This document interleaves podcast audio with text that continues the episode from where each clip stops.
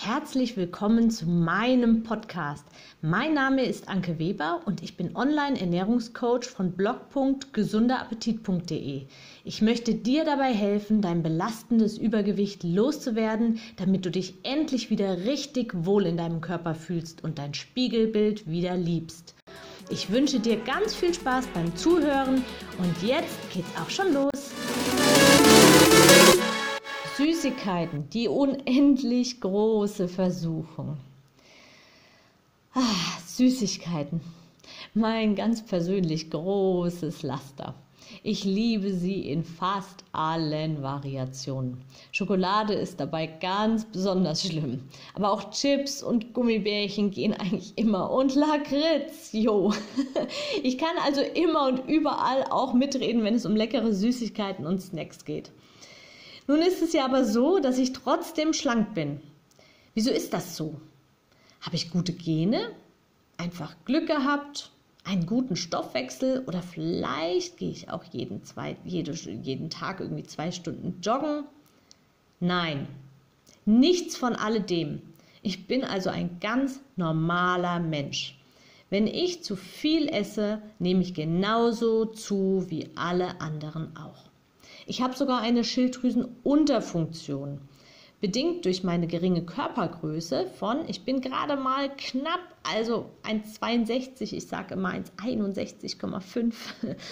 ähm, dadurch habe ich auch nur einen sehr geringen Grundumsatz, also tendenziell auch erschwerte Bedingungen. Ich kenne den Moment, wenn man nicht mehr stoppen kann, beziehungsweise in dem Moment nicht will. In dem Moment ist einem alles egal und man will nur essen, bis alles leer ist. Trotzdem bin ich schlank. Wie mache ich das also? Zuerst einmal verheimliche ich es nicht vor mir selbst. Ich verdränge also nicht den Gedanken, dass ich gerade mehr Schoki gegessen habe, als es vielleicht sinnvoll gewesen wäre. Verdrängen ist nämlich eine Methode, um etwas im Kopf ungeschehen zu machen. Funktioniert nur nicht. Die Speckrollen wachsen trotzdem fröhlich weiter. Der Körper weiß das nämlich nicht. Es gibt einige Strategien, die dabei helfen, die Kontrolle über die eigenen Körperausmaße zu behalten. Mach es dir zur Regel, immer grundsätzlich von einer Süßigkeit bis zur nächsten mindestens zwei Minuten verstreichen zu lassen.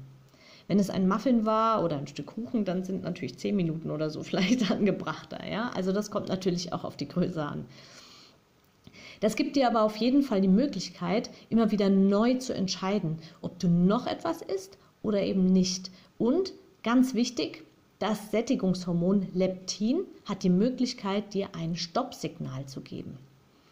Ich sorge außerdem dafür, dass ich nur sehr selten Süßes im Haus habe.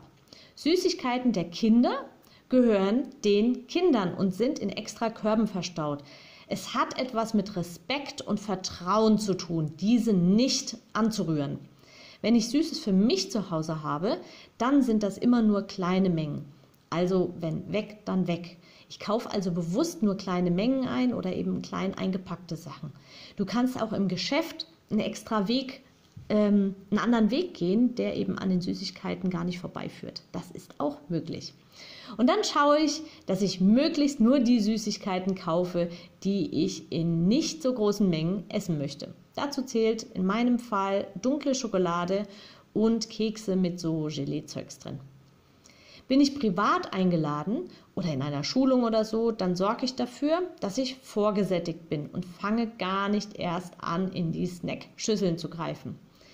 Bin ich doch in die Falle getappt, dann gilt die, wieder die Regel mit den zwei bzw. zehn Minuten Abstand bis zur nächsten Süßigkeit. Ablenken und mir immer wieder die Frage stellen, was brauche ich gerade wirklich und wie würde ich mich morgen fühlen?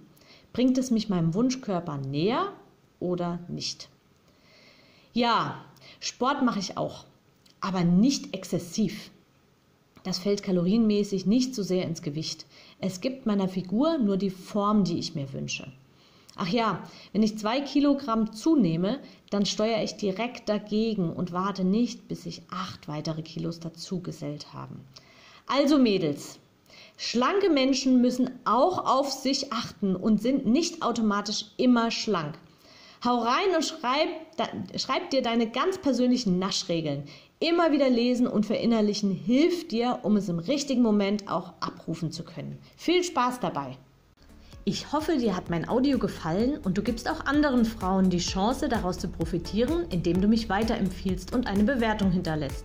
Vergiss nicht, diesen Podcast zu abonnieren.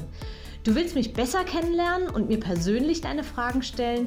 Trete jetzt meiner Facebook-Gruppe für Frauen, die abnehmen möchten, bei. Alle Links findest du in der Beschreibung. Bis bald, deine Anke.